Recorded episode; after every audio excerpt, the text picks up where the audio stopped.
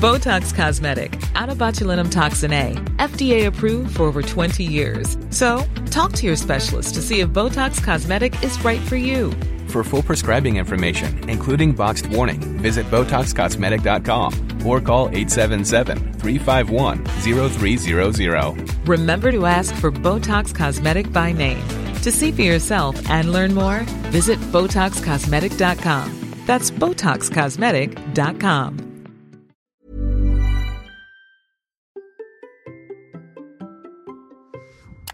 Vous avez le sentiment que ce qui marche chez les autres ne marche jamais, mais vraiment, vraiment jamais chez vous? Bonjour, bonjour, bonjour, bonjour, c'est Bertrand, bienvenue dans ce nouvel épisode de la vie créative, épisode 638. J'espère que vous allez bien, que vous avez la forme, la patate, l'énergie, que vous avez envie de créer du contenu et vous savez que je suis là pour vous aider à créer du contenu, à développer votre contenu, à créer votre, votre marque personnelle, à montrer votre marque personnelle, à montrer aux gens autour de vous, d'internet, etc., comment vous pouvez les aider en leur proposant vos méthodes, vos astuces, ce que vous faites et comment vous le faites. Et aujourd'hui, nous allons parler d'un petit souci que nous avons tous, tous, tous dans notre cerveau qui peut nous amener, nous amener dans des erreurs. Et euh, faut pas accuser notre cerveau, faut pas nous, faut pas nous blâmer en fait. C'est que c'est quelque chose que nous vivons tous, mais vraiment tous. Et je voudrais vous montrer sur deux aspects. En fait, à la fois en tant que consommateur de contenu, parce que quand on consomme du contenu, et notamment quand on cherche à créer du, à consommer du contenu pour améliorer notre propre contenu, pour nous inspirer, pour chercher des méthodes qui ont marché chez d'autres. Euh, par exemple, on cherche euh, comment euh, lancer une chaîne YouTube. On va essayer de regarder des YouTubeurs ce qu'ils ont fait. On va essayer de chercher des formations, des livres sur comment lancer une chaîne YouTube. Et en se disant, eh ben si ce qui a marché pour eux, j'applique la même méthode que ce qu'ils ont fait, ça va marcher pour moi. Et en tant que créateurs de contenu qui avons des, euh, des, des, programmes, des formations, des coachings à proposer, qui avons du contenu à proposer aussi. Finalement, comment ce biais peut nous induire en erreur et comment, en connaissant ce biais, on peut créer du meilleur contenu? Ce biais, c'est le biais du survivant. Ce biais, c'est un biais cognitif, vraiment un biais cognitif, c'est-à-dire qu'en fait, c'est comment notre cerveau finalement choisit une sorte de raccourci. Nous sommes remplis de biais cognitifs dans notre cerveau tous les êtres humains ont les mêmes biais cognitifs, ils ont été analysés, il y a des, des centaines de biais cognitifs qui ont été analysés, qui euh, sont utilisés des fois dans le marketing pour finalement euh, nous amener à acheter des choses. Euh, et certains en jouent et certains n'osent pas jouer avec. J'ai lu, j'ai vu hier une vidéo d'un quelqu'un qui disait c'est important de connaître les biais cognitifs parce que c'est ce qui nous permet de vendre, etc. Mais à certains moments aussi, ça peut devenir de la manipulation et parfois des fois on n'est pas prêt à utiliser certains biais. Mais le marketing autour de nous, et d'ailleurs euh, il y a des, euh, par exemple prenons les dark patterns, dark patterns de design, vous savez c'est euh, comment les prix sont affichés d'une certaine manière pour nous tromper, etc. On commence à mettre en place des, des garde-fous. On demande à ce que, par exemple, il y ait des garde-fous qui soient mis en place parce que ça trompe beaucoup de, gens, de consommateurs, etc. Donc ça, ça fait partie des biais cognitifs. Et celui-ci fait partie des biais cognitifs de sélection. Ce biais du survivant, en fait, c'est la, le, c'est comment quand on cherche de l'information autour de nous, notamment pour nous inspirer, pour regarder ce que font les autres, pour choisir des méthodes, etc. Et ben finalement, on va choisir la méthode euh, de ceux qui pour lesquels ça a marché en fait. Euh, on consiste, le biais du survivant en fait, ça consiste à surévaluer l'efficacité d'une méthode en se focalisant sur ceux qui ont utilisé cette méthode avec succès et en ignorant ceux qui ont utilisé la même méthode en échouant. Pourquoi? Bah, Tout simplement déjà, c'est que on voit beaucoup plus les euh, ceux qui ont du succès. Donc c'est plus facile d'analyser ceux qui ont du succès. Et vous savez que vous avez plein de méthodes, euh, de livres, etc. Et par exemple, Tim, Tim, Ferriss a fait un livre, même deux livres sur euh, les géants du succès, les titans du succès, tout ce que vous voulez. Donc il ne prend que ceux qui ont du succès. Et pourriez vous dire, si j'applique toutes les méthodes de ceux qui ont fonctionné dedans, je devrais avoir du succès, en oubliant que quelque part, il y a plein de gens qui ont utilisé les mêmes méthodes et pour lesquels ça n'a aucun succès vraiment aucun, aucun succès, que ça peut fonctionner, mais que ça peut ne pas fonctionner aussi. Et c'est un peu le principe de l'arbre qui cache la forêt. Il y a un bel arbre devant vous, il est magnifique, mais il cache une forêt d'arbres un petit peu morts, de moins beaux, de euh, un petit peu bancal, euh, de très très mort, j'ai envie de dire. Mais cet arbre n'est pas représentatif de tous les arbres de la forêt. C'est un arbre dans la forêt et c'est un arbre qui a réussi à pousser d'une manière excellente. Mais derrière, dans cette forêt, il y a plein d'autres arbres qui, eux, ont moins bien poussé, qui ont pu pousser mais sont peut-être un petit peu moins beaux. Et puis vous avez plein d'arbres morts. Et c'est la réalité de la nature. C'est la réalité des choses. Et en fait, si on revient à ce que l'on consulte comme contenu sur Internet, quand on regarde un petit peu ça, on peut se dire que finalement, il y a plein de créateurs qui, pour eux, ça a marché, mais ça n'indique pas que finalement, si ça a marché pour eux, ça va marcher pour tout le monde, parce que combien il y a d'autres personnes qui ont utilisé la même méthode et pour lesquelles ça n'a pas marché? Et ça, c'est forcément le cas. Je vous rappelle que mathématiquement, la loi de Pareto, le 80-20, se vérifie pratiquement partout. Et on pourrait se dire que finalement, si on regarde bien un petit peu, sur tous les marchés, vous avez 20% des acteurs du marché, des créateurs, par exemple dans le cas de la création de contenu, qui font 80% du chiffre d'affaires. Dans une niche en particulier, 80% des ventes, du chiffre d'affaires, des gens qui regardent les contenus, etc., vont chez 20% des créateurs. Ce qui veut dire que vous avez plein d'autres gens qui, à côté, bah, ont très peu du marché. Et ce que vous ne voyez pas, c'est combien ne sont plus du tout dedans, ont essayé, mais n'ont jamais réussi à décoller, n'ont jamais réussi à s'imposer, n'ont jamais réussi à se montrer. Et ça, c'est une réalité. Tous les marchés, et sur Internet, vous savez, vous avez la fameuse phrase Winners take all, qui dit que finalement, le premier du marché prend tout, et puis que les autres derrière ont que des miettes. Et on l'a vu sur plein de choses. on l'a vu euh, sur euh, YouTube, par exemple, qui prend 90% du marché de la vidéo, peut-être même plus, hein, peut-être même plus. Euh, pourtant, quand il est né, il est né en même temps que Dailymotion. Pourquoi est-ce que Dailymotion a marché à un moment donné et puis YouTube finalement a pris l'ensemble du marché Maintenant, il y a une, une, blague qui circule hein, de dire euh, est-ce que vous allez mettre votre vidéo sur YouTube ou Dailymotion? Euh, chez, chez les vidéastes, vous savez que tous les vidéastes qui avaient commencé chez Dailymotion sont tous partis chez YouTube et euh, il n'y en a aucun qui va vous dire euh, ouais tiens tu vas voir va sur Dailymotion ça va marcher ou quoi que ce soit. Dailymotion a même changé de business etc. Mais voilà, c'est l'une des réalités.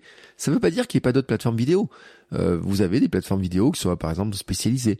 Euh, vous avez Vimeo par exemple qui vous permet de protéger vos vidéos, qui permet de les rendre euh, avec, de dire elle ne sera embeddable, enfin intégrable que sur certains sites. On précise les URL. Moi j'utilise ça pour vendre mes formations, pour mettre mes formations.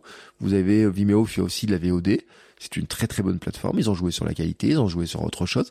Mais si vous regardez le volume, la taille de Vimeo par rapport YouTube, forcément c'est petit.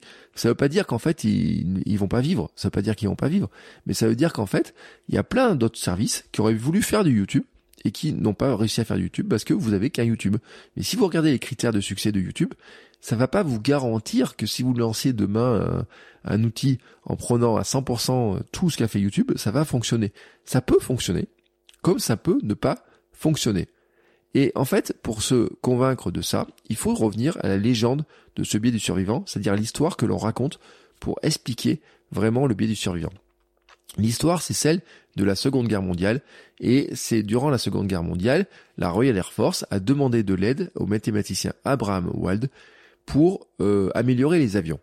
La question que se posait l'idée de la Royal Air Force, c'est de dire, bon, on a des avions qui vont bombarder en Allemagne, etc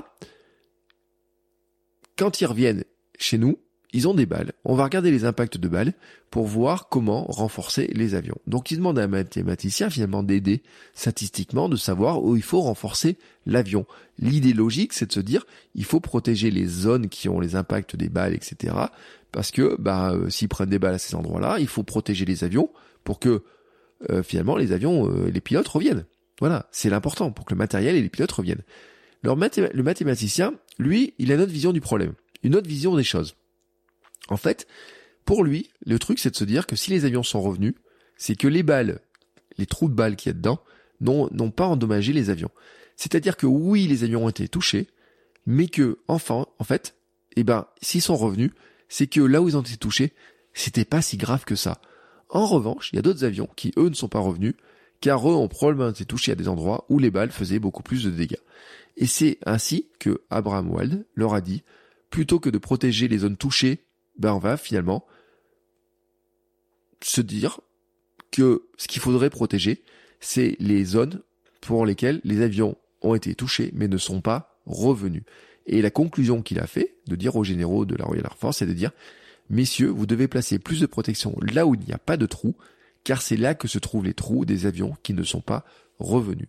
Et l'idée, elle est vraiment là-dedans, en fait, c'est de dire, si je regarde les avions qui sont revenus avec succès, si j'analyse les avions qui sont revenus avec succès, et que je regarde finalement tous les éléments, et que je regarde les trous de balles qu'il y a dessus, je vais protéger là où ils ont pris des balles, et ben en fait, ça ne solutionne pas le problème, parce qu'en fait, il faudrait pas regarder seulement ceux qui ont du succès, il faudrait pouvoir analyser ceux qui ne sont pas revenus, et notamment parce que s'ils ne sont pas revenus, c'est peut-être qu'ils ont pris une balle à un endroit qui était beaucoup plus problématique que ça. Et c'est là, en fait, la leçon qu'il faut tirer de cette de, de, de Bramwald et de cette histoire du biais du survivant, c'est que la réalité des choses, en fait, et comme nous voyons les choses, on fait toujours une, on a toujours un biais pour l'analyser. La réalité, en fait, dire ce qu'est la réalité est très compliqué. En fait, c'est toujours la réalité, nous la voyons toujours avec notre prisme à nous. Euh, par exemple, dans les biais aussi, euh, il y a le biais de se dire, euh, euh on est optimiste. Le biais de l'optimisme. Alors même si l'homme, par défaut, est pessimiste, c'est ce qui permet en fait de, de, de vivre, hein, tout simplement. je suis pessimiste sur mes chances, par exemple, de, de sortir de ma caverne sans me faire bouffer. Vous savez, c'était un petit peu le truc. Donc, je, je, c'était le, comment dire j'ai euh, je dois me prémunir euh, plutôt deux fois qu'il n'y a pas une bestiole qui va me bouffer plutôt euh, que de dire ouais de toute façon j'ai j'ai toutes les chances de revenir. Non. Humainement l'humain est, est, pessimiste sur plein de choses mais en fait on est aussi optimiste quand quelqu'un nous apporte une solution en disant bah finalement la solution qu'il nous apporte si elle a marché pour lui elle devrait marcher pour moi. Et ça c'est un biais c'est l'optimisme en fait. C'est un des biais un autre biais que nous avons dedans. Et forcément quand on est créateur de contenu quand on a des choses à vendre, eh ben on va aussi euh, se dire euh, voilà ce que je fais et regardez vous euh, si vous faites la même chose que moi, ça va marcher pour vous aussi en disant bon, on va jouer sur leur biais d'optimisme. Voilà, on a un petit peu ce côté-là. Donc aujourd'hui, on est un petit peu, vous voyez, dans cette dans cette dualité des choses. C'est-à-dire que nous, quand on est, quand on regarde du contenu qui sont faits par d'autres, il ne faut pas oublier que finalement, on doit analyser toujours le même domaine, le même sujet sous plusieurs manières, et de la même manière, ceux qui consomment nos contenus eh ben vont le faire aussi. En tout cas, ils devraient le faire. Et on va on va parier sur un truc, c'est que en fait nous on n'a que des gens qui nous écoutent, on n'a que des fans, etc. qui sont intelligents, qui sont euh, passionnés par ce qu'ils font et qui vont vraiment analyser aussi les choses et qui savent qu'en fait il y a un petit biais comme ça, un petit biais du survivant et donc on va leur donner des éléments finalement pour les rassurer aussi sur le fait que finalement ça fonctionne.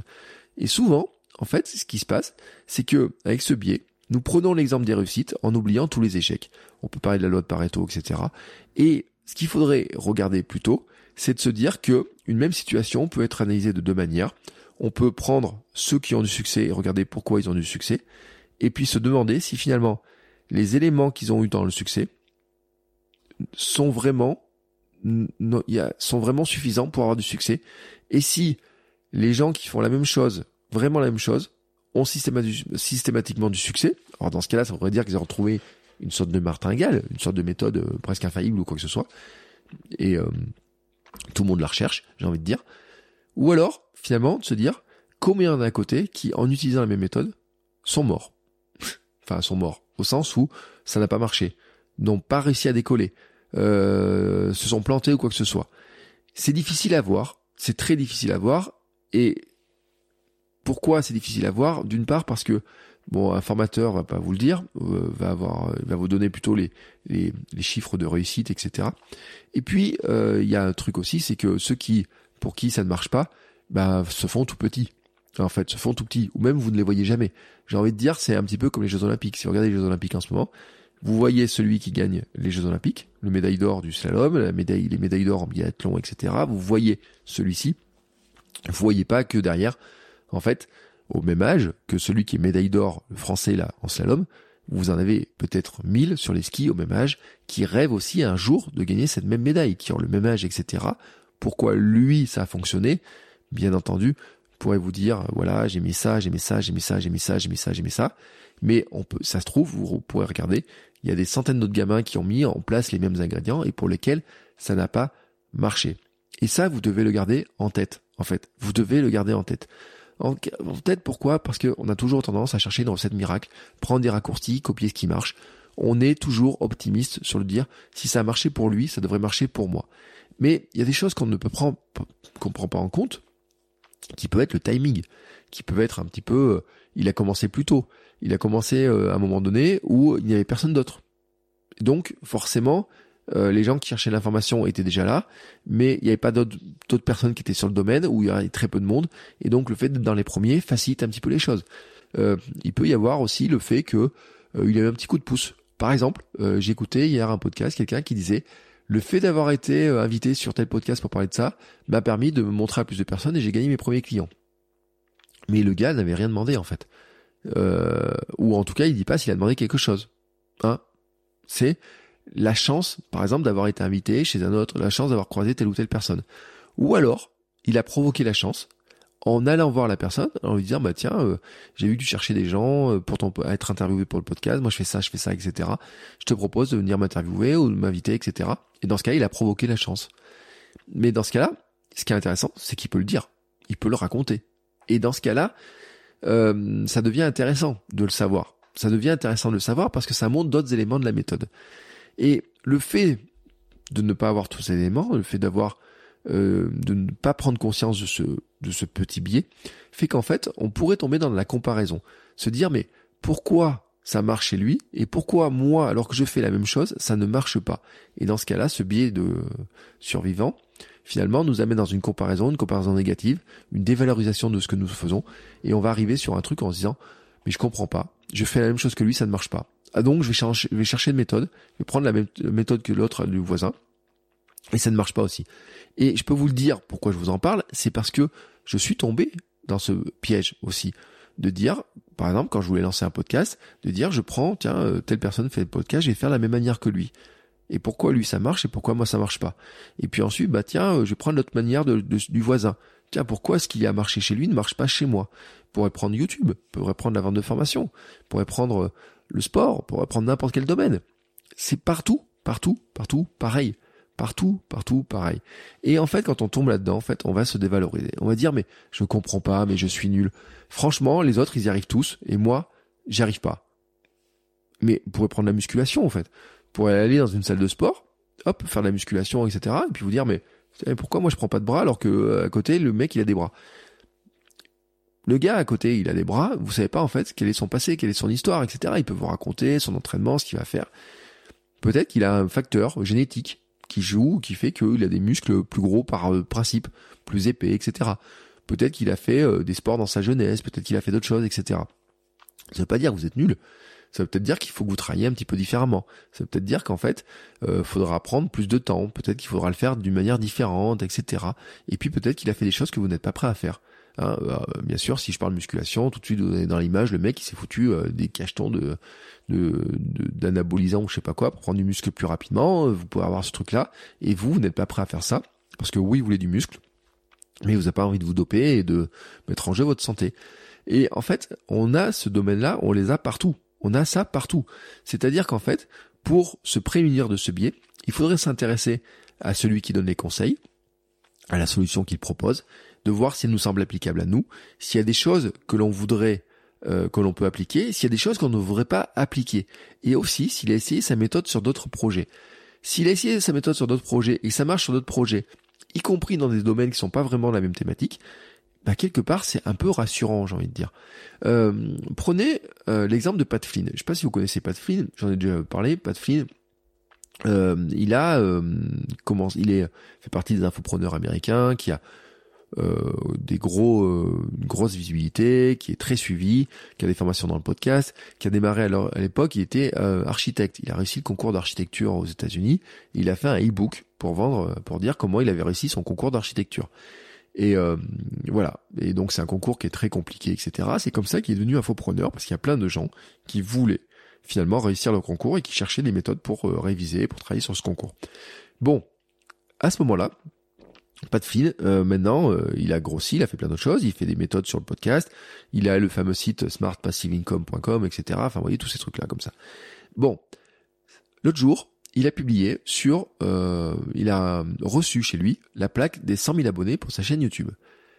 Enfin, pour une de ses chaînes YouTube. Sa chaîne YouTube pour laquelle il a reçu la plaque de 100 000 abonnés en un an, c'est une chaîne sur les Pokémon. C'est-à-dire que ce gars, qui commence dans l'architecture, qui fait du podcast, qui fait du business, qui fait des trucs sur comment créer des produits pour avoir des revenus passifs, etc. qui vous explique comment créer une chaîne YouTube, qui vous explique comment créer du contenu, comment faire ça, comment créer des communautés, comment avoir des super fans, etc. Il y a un moment donné, quand il se lance dans un nouveau projet, et que le projet, il l'amène, et qu'il n'est pas dans la thématique business, qui est potentiellement sur d'autres types de personnes, etc., qu'il l'amène à un niveau où il a aussi 100 000 abonnés, tout d'un coup, ça renforce sa crédibilité à vous dire que ce qu'il a fait dans l'architecture, ce qu'il a fait dans le podcast, ce qu'il a fait dans le business de tel truc et tout, s'il le fait aussi dans le domaine Pokémon ou quoi que ce soit, vous pouvez vous dire que il y a peut-être une partie de sa méthode, une grande partie de sa méthode, qui pourrait s'appliquer à plein d'autres thématiques, parce que ce qu'il met dans sa méthode fait aussi que bah, ça peut fonctionner dans d'autres thématiques. Mais ça peut ne pas fonctionner aussi. Mais qu'en tout cas, vous savez que il n'y a pas qu'un côté chance, il n'y a pas que le fait que parce qu'il soit retrouvé le premier à être dans le domaine euh, des euh, architectes ou quoi que ce soit. Même si c'est intervenu au départ en fait. C'est intervenu, il y a toujours un petit facteur chance qui peut arriver. Mais je vous rappelle euh, la, citation de Philippe Gabillier, la, chance ça se provoque, ça se provoque d'abord. C'est-à-dire qu'il a provoqué la chance et qu'il n'a pas juste attendu que ça lui tombe sur le coin du nez. Oui, peut-être qu'il a été le premier à proposer une formation sur cette fameuse méthode pour avoir pour devenir architecte ou quoi que ce soit à une époque où ça se faisait pas, etc. Mais en tout cas, il a été dans l'action de le faire. Et puis il a fait ensuite euh, des, il a travaillé sur comment est-ce que cette méthode-là peut fonctionner sur plein de choses. Et c'est ce qui m'amène à notre point de vue en tant que créateur. Là, j'avais la casquette en tant que quand je regarde ce que font les autres. En tant que créateur, bien sûr, quand je regarde ce que font les autres, bah, je peux me dire que euh, il y a peut-être des trucs qui n'ont pas marché, etc. Donc, euh, me rassurer aussi sur ma capacité à faire les choses. Et puis me poser la question de me dire aussi, qu'est-ce que je vends comme expérience? Qu'est-ce que je raconte? Qu'est-ce que j'explique? Finalement, je pourrais avoir tendance à ne vouloir montrer que ma réussite. Parce que je vais me dire, ça rassure les gens. Je montre ma réussite, ça rassure les gens. Voilà. Vous dire, par exemple, que l'an dernier, je fais 16 euh, 000 euros de chiffre d'affaires publicitaire sur un seul podcast, ça va vous rassurer. En tout cas, moi, ça va me rassurer sur ma capacité à vous convaincre d'acheter ma formation podcasting. Voilà. On vous dit, ça c'est un argument. Il y a c'est un argument qui peut fonctionner. D'ailleurs, qui fonctionne. Hein. Il y a d'autres créateurs et tout qui vont vous dire euh, moi c'est temps, etc. Qui le mettent même dans les les intros, les annonces, etc. Moi je le fais pas parce que je sais aussi que euh, il y a d'autres éléments à l'intérieur et que cet élément du chiffre d'affaires c'est un critère de succès qui peut s'analyser, que euh, il n'est pas complet sur le truc, il y a d'autres éléments à prendre, etc. Et que finalement la question qui va se poser, c'est que moi, est-ce que finalement je suis capable de vous proposer une méthode qui vous garantisse peut-être pas, mais qui vous donne plus de chances pour que ça réussisse aussi pour vous. Parce que quand je vous propose une formation au podcast, l'idée, c'est que vous lanciez un podcast et qu'il ait un succès par rapport au succès que vous ayez envie, vous, d'avoir. Peut-être c'est pas une question de chiffre d'affaires. Peut-être que c'est une question de euh, prendre, kiffer votre truc. Peut-être que c'est une mission que vous avez. Peut-être que c'est, euh, euh, vous avez vraiment envie d'aider plein de gens, etc. C'est votre mission. Et vous dites, moi, c'est euh, une seconde activité. Je veux pas en faire mon activité principale, ou en tout cas, je veux pas gagner de l'argent avec de la publicité, mais je voudrais ensuite écrire un livre, etc. Et que le podcast est un moyen pour moi de me faire connaître. Ça peut être un truc. Ou alors, c'est le podcast me permet de trouver des clients pour euh, euh, avoir des clients sur des formations que je fais dans la musique, les langues ou je sais pas quoi. Chacun a son truc en fait. Chacun a sa méthode. le l'un des critères de succès de tel podcast va varier en fait en fonction des, des gens, etc. Mais ce qui est important, c'est que quand vous êtes dans cette situation-là, où vous, en tant que créateur de contenu, vous allez vouloir dire, voilà, moi, je crée du contenu sur tel sujet. Je voudrais créer des livres, je voudrais créer des formations, je voudrais faire du coaching, je voudrais accompagner les gens pour faire la même chose que moi, etc. Vous devez chercher à montrer, à faire une méthode déjà qui marche pour un maximum de gens, bien sûr, dans lequel vous mettez tout votre cœur, etc. Vous devez euh, chercher à savoir, à montrer et à savoir aussi si cette méthode-là, elle est applicable sur d'autres domaines que votre propre domaine à vous. Si quand vous sortez de votre domaine, elle fonctionne encore, et si vous sortez de votre domaine, comment elle fonctionnerait aussi? Quels sont les éléments qui feraient qu'elle fonctionnerait aussi? C'est pour ça que euh, dans, euh, par exemple, la sélection de la thématique, de la sélection de comment est-ce qu'on va parler des choses, etc. Et eh ben, il y a d'autres, il y a peut-être des petits, euh, petites actions à faire. Peut-être que on doit faire telle ou telle chose peut-être que finalement, quand on commence telle ou telle chose, eh ben, ça fonctionne euh, de telle ou telle manière, etc. Donc ça, vous devez le chercher. En fait, vous devez être un chercher, et puis vous devez l'expliquer. Vous dire, ben oui, en fait, vous voyez le succès que j'ai maintenant, mais dites-vous aussi que, ben, j'ai fait, j'ai tenté des trucs. Il y a des trucs qui n'ont pas marché. Je sais que ce truc-là, bien sûr, on dit que dans tel domaine ça marche et tout, mais moi quand je l'ai testé, ça n'a pas marché. Par exemple, pourrais vous dire, si je prenais la perte de poids maintenant, parce que dans un secteur je connais bien, comme j'ai perdu 27 kilos dans ma vie, vous avez plein de méthodes de perte de poids. Pourriez vous dire, moi je pourrais vous dire, j'ai testé telle méthode, telle méthode, et il y a ça qui a marché pour moi. Je sais que ça marche, mais il y a ça qui a marché, que j'ai essayé, bon, que j'ai essayé, ça n'a pas marché. Pourquoi ça n'a pas marché? Je peux vous l'expliquer. Le fait de vous l'expliquer, en fait, renforce ma crédibilité, tout simplement, parce que je vous ai expliqué que j'ai essayé plusieurs méthodes, et que la méthode que je vous propose, elle marche parce que euh, j'ai compris qu'il y avait certains trucs qui marchaient, qu'il y a des trucs à côté qui pouvaient fonctionner chez certaines personnes, mais pourquoi ça n'a pas marché pour moi? Parce que j'ai compris ça, etc. Et donc là, vous pouvez penser que avouez que vous êtes planté, avouez que euh, ça n'a pas marché, etc. comme vous vouliez, avouez que vous pensiez que ça, ça marcherait, etc. Euh, vous pensez que ça peut être être vulnérable, que vous vous montrez faible, quoi que ce soit, mais en fait, c'est une très grande force parce que quelque part, vous montrez d'une part que vous êtes un être humain comme les autres, que vous avez fait des tentatives, vous avez fait des essais, et que ça renforce aussi votre position de vous dire, bon bah j'ai essayé ça, j'ai essayé ça, j'ai essayé ça, j'ai essayé ça. Il y a ça qui a marché, j'ai compris pourquoi ça a marché, je l'ai essayé, on a essayé de l'appliquer pour d'autres personnes. Regardez, j'ai des témoignages, et les témoignages clients viennent d'ailleurs un petit peu montrer, hein, un petit peu rassurer ceux qui sont sur un petit peu ce biais en disant oui mais attends toi le truc il a marché mais pourquoi ça marchait pour moi? Et là vous sortez les témoignages clients par exemple donc ça, ça fait partie aussi des éléments et puis vous montrez aussi que bah, votre méthode vous l'avez affinée euh, en l'appliquant peut-être plusieurs fois alors dans la perte de poids, est-ce que vous pouvez appliquer plusieurs fois? Ça, je sais pas. Ça, c'est un autre truc. Mais en tout cas, vous l'avez appliqué à d'autres personnes qui vous ressemblent pas forcément, qui ont peut-être pas la même composition que vous, qui ont peut-être pas la même choses que ça que vous, etc. Et que si ça marche, c'est pas que de la chance. C'est pas que de la chance. C'est-à-dire que il y a d'autres éléments que euh, de simplement se dire je fais ça, je fais ça, je fais ça. Bah oui, vous savez que il y a des choses qui marchent, il y a des choses qui marchent pas, et vous êtes capable de l'expliquer. Je vais prendre un exemple sur le podcast. Euh, on pourrait dire, on pourrait mettre une hypothèse, parce que c'est quelque chose que j'ai vu. J'ai vu il y a pas longtemps quelqu'un qui disait, pour qu'un podcast ait du succès, il faut publier régulièrement. Bon. Moi déjà, je, dis un truc, c'est que pour qu'un podcast ait du succès, il faut déjà publier. Bon. Publier régulièrement, c'est quelque chose, je vous dis aussi. La question de la régularité, c'est de savoir si ça suffit ou pas. Je pourrais vous dire, si vous voulez avoir du succès avec votre podcast, vous devez publier régulièrement. Et voilà. Partir de là, c'est la méthode. Je vous explique la méthode, comment et tout. Comment publier régulièrement C'est un critère de succès. Et là, attention, je vais pas vous mentir, publier régulièrement est un critère de succès. Mais est-ce que c'est un critère de succès suffisant? Ça, c'est une autre question. Il y a plein de podcasts qui publient régulièrement qui n'ont pas de succès. Il y a des gens qui ont publié des dizaines d'épisodes de podcasts régulièrement qui n'ont pas eu de succès. Pourquoi eux n'ont pas eu de succès alors que d'autres à côté ont eu du succès en publiant régulièrement? Ça, c'est une vraie question. Mais pourquoi certains qui n'ont pas publié régulièrement ont aussi du succès, alors que d'autres qui ont publié régulièrement n'ont pas de succès? Là, ça veut dire que cette question de la régularité est une partie du succès, mais qu'il y a d'autres raisons qui font que un podcast a, succès, a du succès. Et donc, il y a d'autres choses à analyser, qu'il y a d'autres choses à regarder. Et moi, je le sais avec mon cas, parce que je vais vous le dire très clairement.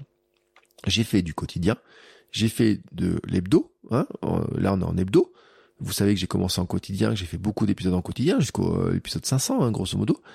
J'ai fait de l'hebdo. Et je fais de l'hebdo sur Kilomètre 42. Et je fais du euh, bi-hebdo, comment on appelle, non pas du bi-hebdo, du bi-mensuel, deux fois par mois, sur euh, sport et nutrition. Au départ, franchement, publier deux, euh, un épisode tous les 15 jours de sport et nutrition, je suis pas certain que ce soit le bon rythme. Mais je suis pas capable de faire un autre rythme que ça.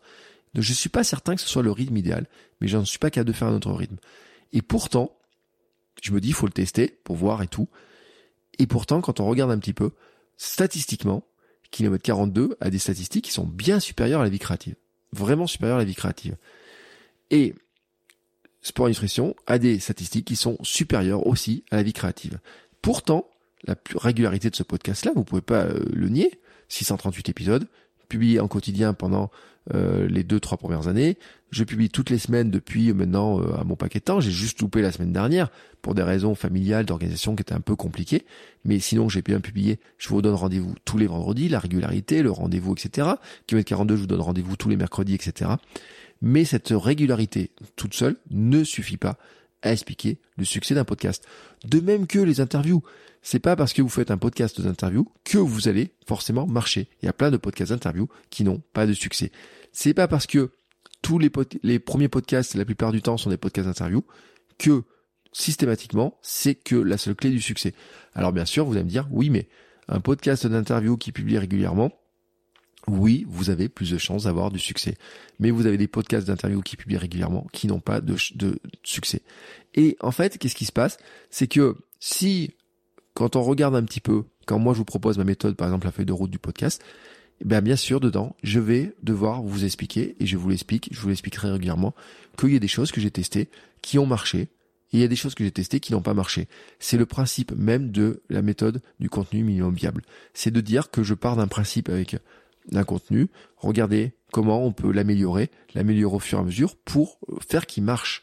Et peut-être que selon la thématique, il va falloir adapter différemment.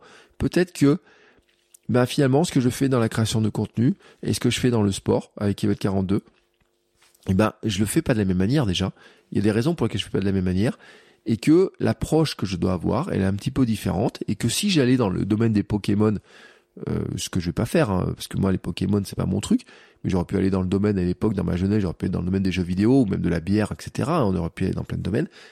Eh ben, je ne dois pas le faire tout à fait de la même manière, mais que j'ai compris comment le faire et que si j'étais capable, imaginez là demain, je lance un podcast sur la bière. Tiens, on revient sur l'histoire de la bière et tout d'un coup, cette histoire de podcast sur la bière, il est bien classé, il a du succès, il rapporte de l'argent, etc. Est-ce que ça va pas vous rassurer sur le fait que quand vous allez vouloir créer un podcast vous sur un autre domaine, il y ait plus de chances que ça fonctionne. Oui. Alors moi, en tant que créateur de contenu, en tant que podcasteur, je vais avoir du mal à créer plus de podcasts sur d'autres thématiques. J'ai un podcast sur la création de contenu, celui que vous écoutez. J'ai deux podcasts sur plutôt le domaine sportif, etc. J'ai tenté des podcasts. On a fait avec ma femme, on a fait un podcast sur le thé. J'ai fait un podcast et on était l'un des premiers podcasts sur le thé. Hein. On avait, euh, ça amenait des ventes, etc. J'avais fait un podcast personnel. J'ai fait du streetcast. J'ai tenté plein de formats de podcasts, etc. Et qui ont eu euh, tous euh, des tous, tous, tous ont eu des milliers de téléchargements. Même le dernier podcast euh, qui s'appelle No, euh, no Glutenberg sur mon expérience en gluten pendant le mois de novembre a fait des milliers de téléchargements au total, hein, vraiment au total. Bon, il a duré qu'un mois, donc après, forcément, c'est sur la durée hein, que ça, qui, qui va continuer à grossir en termes de téléchargement, mais pas en termes de visibilité, parce que c'est un podcast qui est arrêté. Mais c'était une tentative de voir si, en créant un podcast de telle manière, etc., comment ça pourrait fonctionner et autres et j'en tire des leçons. J'ai fait des leçons, j'en tire des leçons. Je sais aussi quand je fais du coaching, etc., que euh, je peux en tirer des leçons. De même que l'accompagnement de certains podcasteurs, etc., dans leur domaine, me donne des leçons. Et bien sûr, ça, c'est quelque chose en tant que créateur de contenu que vous devez partager. Vous devez l'expliquer, vous devez le montrer. Parce que quelque part, ça rassure sur vos capacités à aider plus les gens. Et je vous rappelle que quand on crée du contenu, quand on veut leur proposer des produits, on doit être dans cette logique-là. Donc, revenons pour conclure sur cette idée du biais du survivant. Nous avons tous en tête ce biais du survivant. Le biais du survivant, c'est de ne regarder que ce courant du succès et de vouloir se dire que finalement, euh, en se focalisant sur leur méthode à eux, ça va, on va avoir du succès forcément. Là, c'est de l'optimisme en fait. Hein. c'est vraiment de l'optimisme. On ignore que ceux qui ont utilisé la même méthode ont pu aussi échouer. Donc, on est optimiste là-dessus. Donc ça, c'est un premier biais.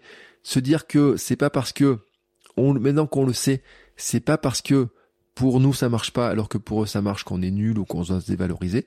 Non, ça veut dire qu'il y a peut-être d'autres ingrédients qu'on n'a pas vus. Il y a peut-être en regardant ceux pour lesquels ça n'a pas marché, et il faudrait arriver à trouver ceux pour lesquels ça n'a pas marché, se demander pourquoi ça n'a pas marché.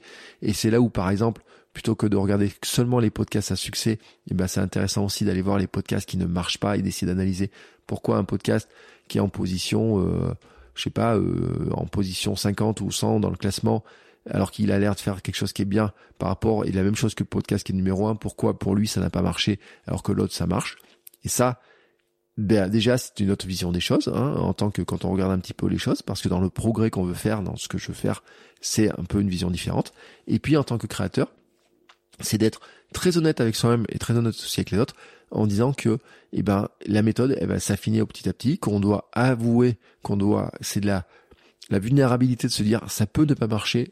Oui on doit le dire on doit le dire, on doit expliquer aussi comment on se prémunit, comment on peut aider, quelles sont les garanties, quelles sont les assurances, quels sont les accompagnements qu'on va fournir pour aider les gens, pour faire progresser, pour montrer que quelque part on a euh, réfléchi aussi à cette question-là, que on, a on réfléchi pour soi, mais qu'on réfléchit aussi pour les autres, pour nos clients, et que ça c'est un élément très important, parce que si nous on connaît le biais du survivant, il faut dire aussi que nos clients, qui sont très intelligents, connaissent le biais du survivant.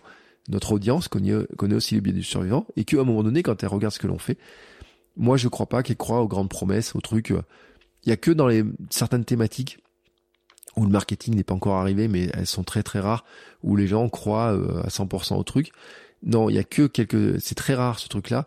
Les gens ont une vision quand même, faut le dire, savent aussi que ben, euh, ce qui marche pour nous ne marchera pas forcément systématiquement parce qu'ils se demandent toujours s'il n'y a pas un petit loup qui est caché. Et le fait de dire, de prendre en compte ce biais du survivant, le fait de dire oui, bon, moi, regardez ce que j'ai réussi à faire. Vous voulez faire la même chose que moi. Voici la méthode que j'ai appliquée, etc. Mais elle ne s'applique pas que ce que, ce que j'ai fait moi ou que sur ma seule thématique, mais aussi sur ce que j'ai fait avec d'autres clients, sur ce que j'ai testé, sur comment j'ai essayé de le faire, sur ce que j'ai testé à côté, sur ce que j'ai pu essayer de faire dans d'autres domaines, etc. renforce en fait votre crédibilité et vous facilite finalement aussi euh, votre euh, si vous avez un petit biais de un petit syndrome de l'imposteur aussi qui va là-dessus, ça vous aide en disant bah je suis en mesure de vous expliquer ce qui a marché pour moi, mais je suis aussi en mesure de vous expliquer ce qui n'a pas marché et j'ai compris pourquoi et j'ai compris que bah euh, finalement, euh, c'est peut-être sans m'en rendre compte, il y avait un autre ingrédient que je devais mettre. Il n'y avait pas que cette histoire d'avoir des invités et avoir de la régularité pour que un podcast ça marche. Non, il n'y avait pas que ça. Il y a d'autres éléments. Mais ça, je l'ai compris, j'ai analysé et je vous montre exactement comment vous allez pouvoir avoir plus de chances pour vous dire que, eh ben, en allant dans telle thématique, en faisant telle ou telle chose, ça a aussi des chances de marcher pour vous. Voilà. C'était le bilan de cet euh, épisode sur le biais du survivant que je trouve qui est un biais qui est très intéressant. Parce que c'est vrai que euh, il nous piège, hein, il nous a une tendance à nous mettre dans un domaine des fois où on est, on se dévalorise euh, alors qu'on devrait pas, et euh, parfois aussi on oublie un petit peu que on devrait se faire attention, on devrait se prémunir par rapport à notre propre réussite, ou en tout cas on devrait se dire que on devrait avoir un petit doute sur se dire bah tiens la méthode elle a marché pour moi mais est-ce qu'elle marche pour plus de monde que ça? Et comment finalement je peux faire en sorte qu'elle marche pour plus de monde? Et comment je montre aux gens à mes abonnés à mes clients etc que euh, finalement j'ai réfléchi aussi à cette question là et comment je peux les aider à ce que ça m'ait plus de chance pour marcher pour eux. Sur ce je vous souhaite à tous une très très très très très très belle journée. C'est une belle création. N'hésitez pas à réagir à venir mettre un petit commentaire. Vous pouvez mettre aussi des notes 5 étoiles sur Apple Podcast et sur Spotify. Je vous le rappelle aussi, hein, si vous êtes euh, euh, sur Spotify, vous pouvez mettre une petite note 5 étoiles. Euh, ce podcast n'a pas de note sur Spotify. En fait, il est très très très peu écouté sur Spotify. Et là, je vous dis, ça peut être une, une question que je me pose. Pourquoi? Un vrai questionnement. C'est je suis en train de chercher comment, euh, qu'est-ce qui se passe? Vraiment, qu'est-ce qui se passe? Et je vous le dis, hein, ça fait partie des, des petits questionnements un petit peu là-dessus. Euh, donc voilà, donc si vous voulez faire partie, si vous voulez être le premier à mettre une note sur 5 étoiles sur Spotify, allez-y. Euh, voilà, vous serez le premier, vous pourrez vous dire vous êtes le premier à avoir mis une note parce qu'il n'y a pas de note ou alors peut-être pas suffisamment pour que Spotify les montre, mais en tout cas, moi, euh, je me dis, ça serait sympa d'avoir aussi des notes sur Spotify. Euh, N'hésitez pas aussi si vous avez besoin de conseils, d'aide, de, si vous voulez discuter ou quoi que ce soit. Je vous mets tout dans les notes de l'épisode notamment pour vous abonner au mail dans lequel je vous envoie des mails avec des astuces, des conseils complémentaires. Euh, tout, tout, tout, tout est dans les liens de l'épisode. Et puis moi, vous avez compris que je vais reposer un petit peu ma voix, ma voix gratouille un petit peu. J'en ai besoin aujourd'hui parce que je dois enregistrer des, euh, des petites publicités pour mon podcast pour Kimet 42. Il y a une très très belle marque qui m'a acheté un sponsoring. Je dois enregistrer la petite pour le faire. Donc j'ai besoin aussi un petit peu de petites minutes pour avoir une voix, pour mettre en valeur cette belle marque. Voilà, ça fait partie aussi des axes de monétisation dont je parle aussi dans la formation La feuille de route. Sur ce, belle journée à tous et on se retrouve la semaine prochaine pour un nouvel épisode. Ciao ciao les créateurs